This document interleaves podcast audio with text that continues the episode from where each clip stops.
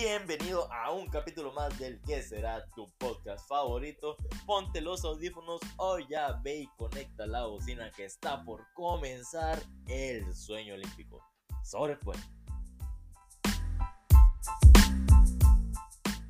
¿Qué tal amigos? Bienvenidos de regreso a su podcast El Sueño Olímpico. El día de hoy estamos a 21, 21 de enero ya. Y bueno, esto a lo mejor estoy subiendo después, pero yo estoy grabando el 21 de enero. Y hoy les traigo varias cosas. Ahora traemos cajón de las sorpresas. Eh, a los que escucharon el capítulo anterior saben de lo que estoy hablando. Y si no, te mando a que escuches el capítulo anterior porque la verdad creo que está muy entretenido. Y tenemos esta sección del capítulo de, del cajón de las sorpresas. También tenemos una noticia que a mí me desgarró el corazón. Hoy por la mañana la vi y, y es una de las razones por la que yo estoy grabando este podcast el día de hoy.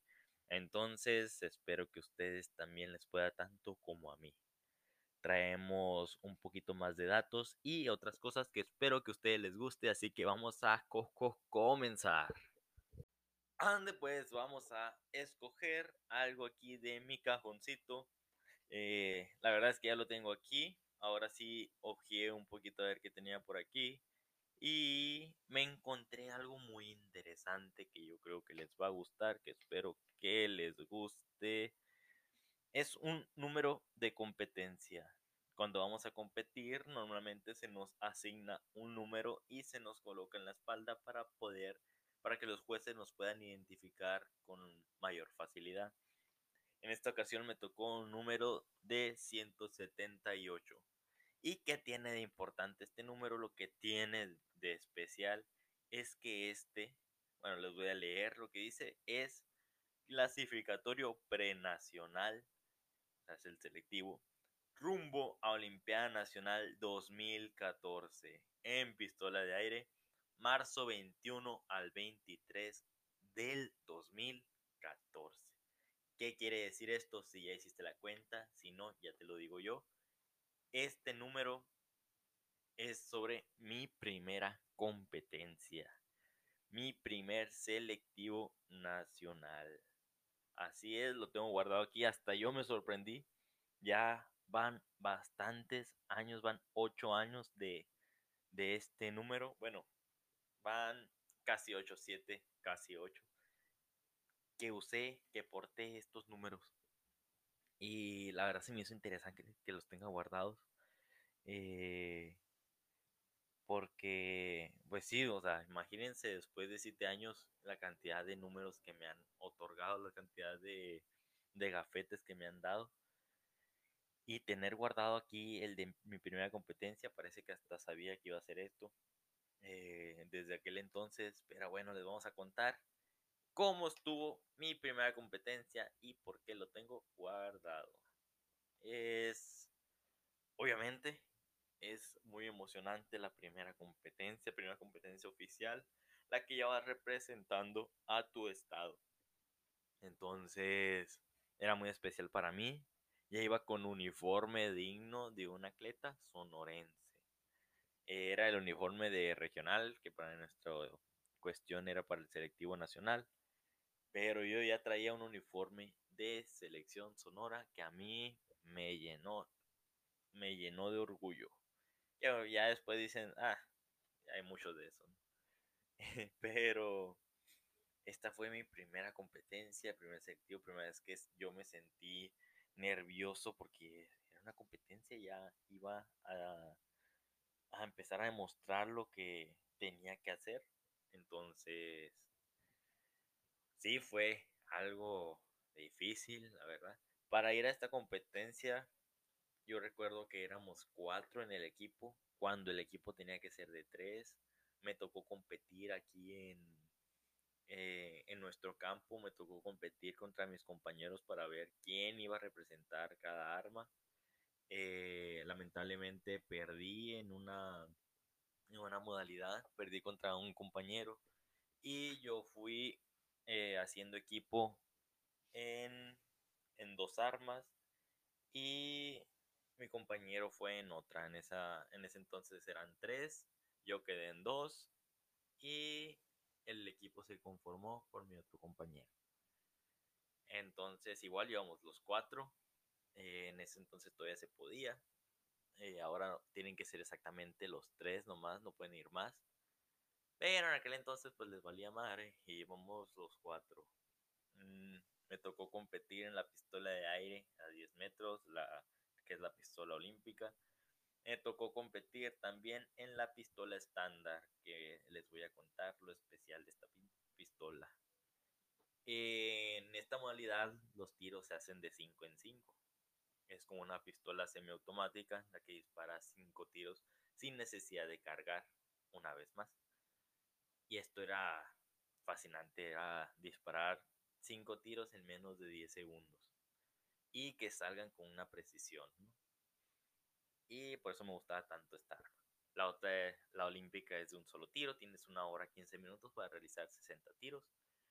Y ya lo he contado en capítulos anteriores, si gustan se los voy a platicar cómo funciona este deporte tan hermoso, pero ese no es el punto. Yo les voy a contar lo que pasó a lo largo de este selectivo, porque este número no es de una competencia, sino de todas.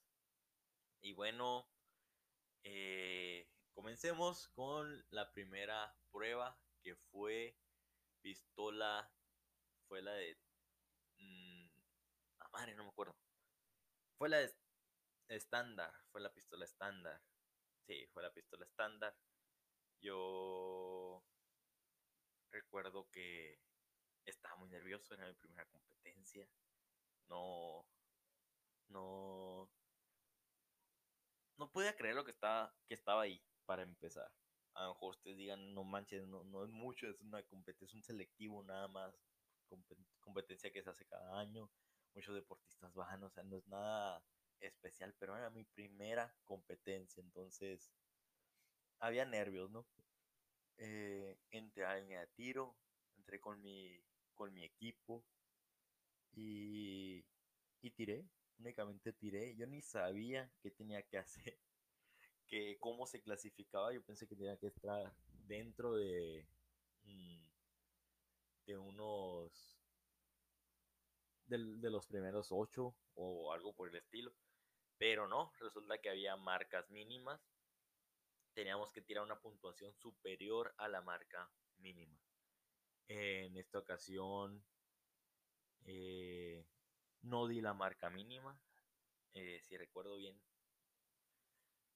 la está un poco borroso. No, según yo no di la marca mínima, pero pasamos por equipo.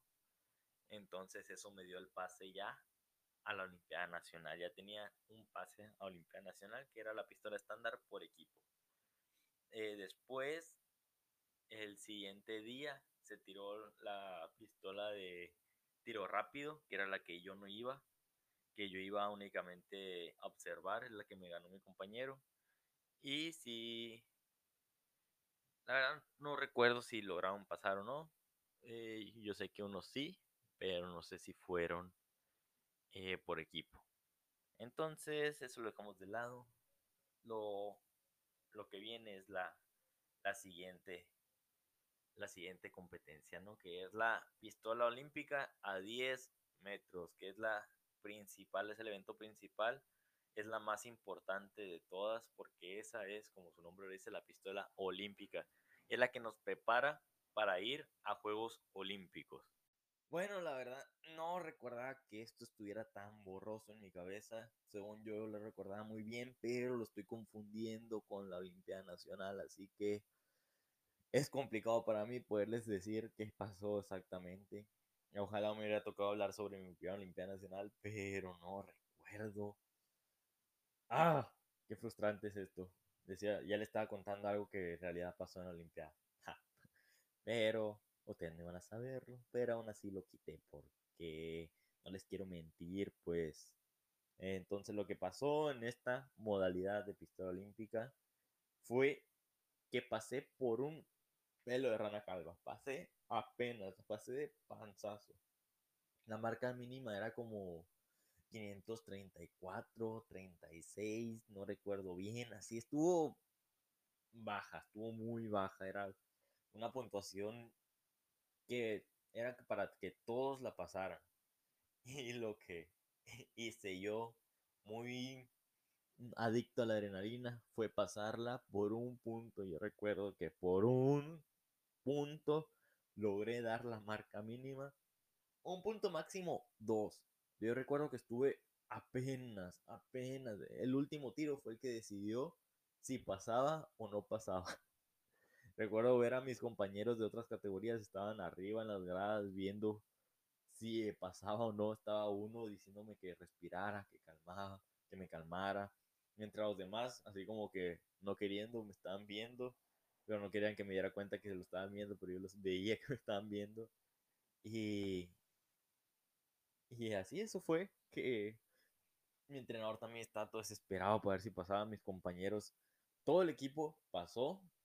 Eh, lamentable. Bueno, no lamentablemente. ¿Por qué? todo el equipo pasó. Pero yo era el último, el que faltaba. Y estaba con. Tenía a mi entrenador con el Jesús en la boca, como se dice. Y logré apenas, apenas clasificar a la Olimpiada Nacional, pasamos en primer lugar por equipo, pero santa regañada que nos metieron, porque tiramos muy mal, tiramos muy, muy bajo. Y, y mi entrenador venía de muchos años pasar como el mejor, o sea, pasar como el mejor estado, siempre, siempre nos han tenido así como el mejor estado en este deporte. Y en pistola, en pistola, porque siempre perdemos el, premio en el medallero, pero en pistola siempre nos va muy bien. En rifle por cuestiones de que son muy pocos o por diferentes, porque en, rifle en otros estados son muchísimas personas entrenando y con muchas mejores instalaciones, mucho mejor uniforme, porque ellos usan el uniforme completo. Y aquí pues es una instalación muy fea y pues diferentes cuestiones, pues lamentablemente no siempre nos va muy bien. Pero en pistola es, otro, es otra historia y siempre nos han tenido catalogados como que en pistola ahí vienen los de Sonora. Y es algo que se siente bien chingón. Pero esta santa regañada que nos metieron ese día porque todos, todos, absolutamente todos estuvimos a penitas. O sea, pasamos a penitas. Y ya sabrán, ¿no? Ya cuando regresamos a podernos entrenar y, y la regañada día con día, porque en ese entonces mi entrenador, Aurelio, que le mando un gran saludo, no sé si está escuchando esto, en ese entonces sí era cabrón. O sea, no gritaba, no nos gritaba, no nos ofendía ni nada, pero le teníamos un miedo y un respeto que ustedes, la verdad que no creo que se imaginen. Ahorita las nuevas generaciones no saben de lo que estoy hablando, pero si me llega a escuchar alguien de las generaciones anteriores, del 2015 para atrás, van a saber de lo que estoy hablando. Le teníamos un miedo al entrenador y nunca nos gritaba, o sea, sí nos gritaba, pero nunca nos, nos ofendía, nunca nos hacía sentir mal. Ah, no, pero le teníamos ese respeto que se debe tener a un entrenador. Y con esto cerramos la sección del cajón de las sorpresas. Espero que les haya gustado. Y espero que me toque escoger una nueva cosa más interesante. La verdad, esto se me hizo interesante porque Después de casi ocho años tengo guardado el primer número de mi primera competencia oficial. A ver, díganme cuántos lo tienen guardado. Díganme, mándenme foto a ver si ustedes lo tienen. Pero bueno, vamos a terminar con eso. Y vamos al siguiente tema que les tengo preparado el día de hoy, que es algo verdaderamente tristísimo. Sobre pues lo que les quiero platicar ahora, por lo que este capítulo es distinto, hoy no les voy a contar ningún dato. Lo que voy a hacer ahora es platicarle una noticia con la que desperté el día de hoy, que de verdad para mí es de lo más triste que nos puede pasar en el deporte mexicano. ¿Y de qué estoy hablando? ¿Por qué se llama así este capítulo? Una menos perdimos a una deportista de alto rendimiento seleccionada nacional en muchas ocasiones. Y se los voy a platicar. Se trata de Heidi, Heidi Alvarado. Heidi Suset Alvarado. Es de Monterrey, Nuevo León, México. Y practica, practicaba el deporte en tiro deportivo a 10 metros con pistola de aire, al igual que su servidor lo hacía. Eh, compartimos muchas ocasiones eh, campos de tiro. Eh, me tocó no competir contra ella porque son de diferentes pues hombres y mujeres, pero me tocó verla competir y la verdad es una muy grande atleta. Y con la nota que nos despertamos el día de hoy, dice, hoy decido tomar otro rumbo en mi vida, decido distanciarme de una de las cosas que más amo. Decido dejar el tiro por un tiempo. Con esto nos levanta hoy Heidi. Para los que no la conocen, que en su mayoría, los que están escuchando esto, no la deben de conocer. Si la conocen es porque han vivido en el mundo del tiro deportivo o son de esta ciudad de Monterrey, de Nuevo León. Pero ella es una gran deportista y gran atleta ha sido representante nacional en múltiples ocasiones. Fue a, al Intershot en Holanda en el año 2018, quedando en cuarta posición en la final, dando un resultado que será memorable para todos nosotros mexicanos a nivel juvenil. También nos acompañó junto con otros atletas a la ISSF, la Copa del Mundo, en Fort regalándonos medalla de bronce y agarrando pase para Juegos Olímpicos Juveniles acompañada de otra compañera de aquí del estado de Sonora. Lamentablemente quedó en segundo lugar, al igual que su servidor, y no pudo acudir a Juegos Olímpicos Juveniles, pero estuvo en la lucha para poder seguir siendo seleccionada nacional, cosa que pudo lograr con el paso de los años. Es una mujer que ha estado muy activa en Olimpiadas Nacionales, en selectivos. Es rara la vez que no entre al podio, o rara, es contadas las veces que no ha podido entrar a una final, pero siempre está dando la cara por su estado y sobre todo por su país. Ella, sus competencias más recientes ha sido para el clasificatorio de los Juegos Panamericanos Junior que se llevan a cabo en Cali, Colombia. Eh, esta deportista logró clasificar, eh, tuvo competencias de concentración y nos regaló una maravillosa actuación en los Juegos Panamericanos Junior de Cali, Colombia. No nos regaló medalla, pero de verdad que luchó para poder estar ahí. Y es lamentable lo que vivimos en este México que nos deja caer de verdad nos está dejando caer a grandes deportistas que nos pueden llevar a esa tan medalla, ah, tan preciada medalla olímpica. Es, aquí lo dice Heidi en su publicación, eh, todos es, permítanme, se los voy a leer. Eh, mm, estoy leyendo. Decido, dejar el tiro deportivo por un tiempo, necesito tomarme un respiro, necesito estar bien conmigo misma. Claro, claro que es permitido, eh, porque se vale. Por supuesto que se vale. Claro que se vale no estar bien. Cualquier deportista lo ha pasado, ya lo dice aquí en su publicación. Y también se vale alejarse por unos cuantos meses que en ocasiones se convierten en años, como te lo digo yo, tu servidor. Y bueno, es espero que lo estés escuchando, Heidi, esto es para ti, tienes completamente mi apoyo, eres una gran persona, eres una mujer luchadora para cumplir tus sueños y de verdad me dejas sin palabras. Yo en muchas ocasiones dije que que si íbamos a competencias grandes a Copa del Mundo, tú ibas a estar ahí, porque yo sé lo que es luchar y tú también y compartimos esto. eh, creo que nos identificamos ambos porque mm, tenemos esto, por ejemplo, es muy difícil ser segundos lugares. Tú lo sabes muy bien, yo lo sé muy bien. Es muy difícil no, no quedar como el favorito y tener que rompértela para poder hacer. Y es algo que tú y yo, y como muchos más deportistas, hemos pasado.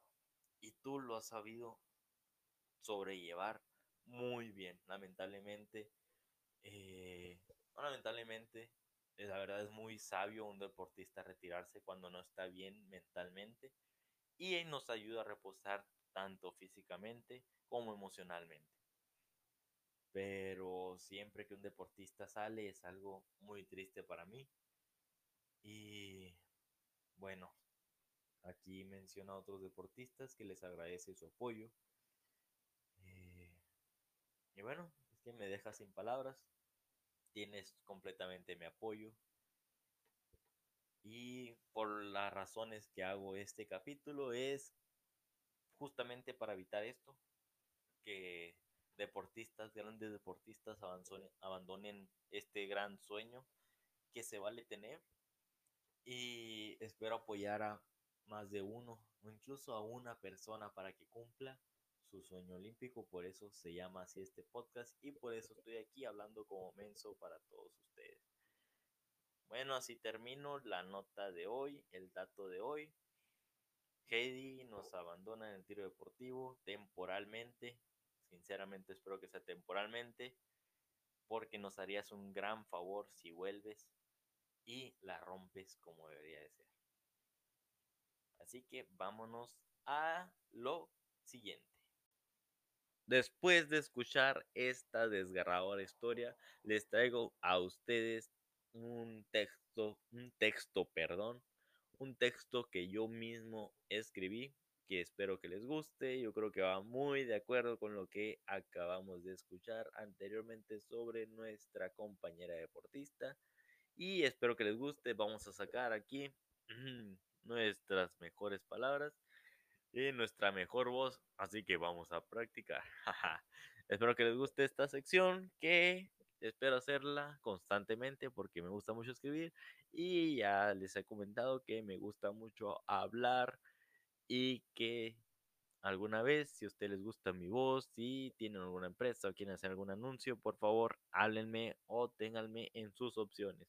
Así que vamos a comenzar esto que dice más o menos así. No tiene título. Si tú me quieres ayudar a ponerle título, por favor, manda mensaje con el posible título. Así que venga. Como personas estamos en la constante búsqueda de nosotros mismos, en definirnos como un alguien. Estamos tan adentrados en buscar ponernos una etiqueta o llenar los zapatos de algo que tal vez, y solo tal vez, no somos.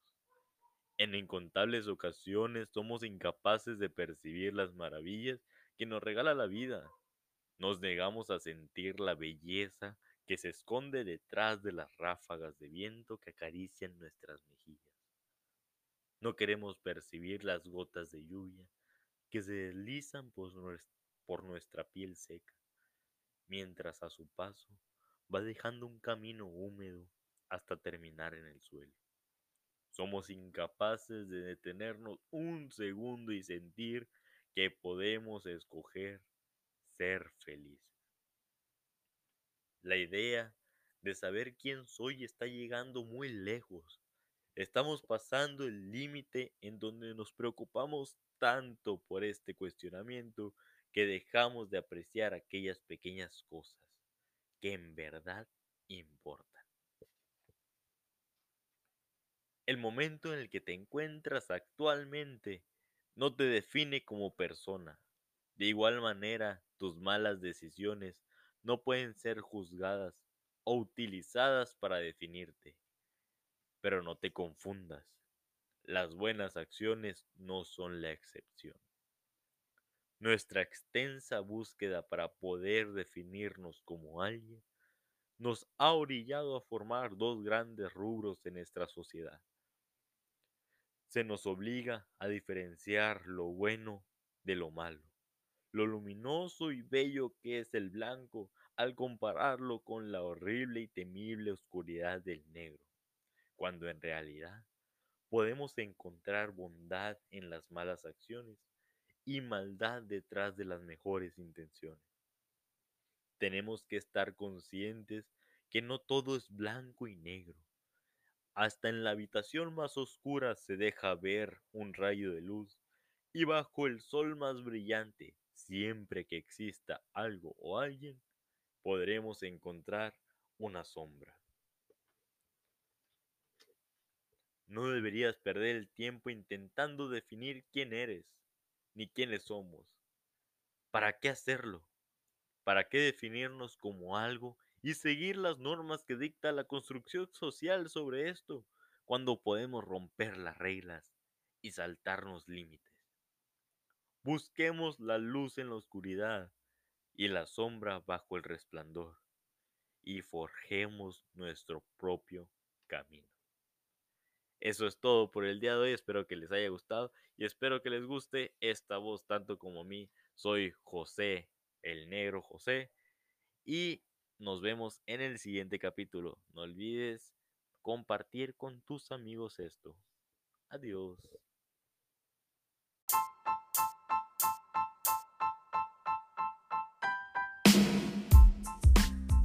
hasta aquí seguramente es porque te gusta lo que hago o porque te obligué a que escucharas esto.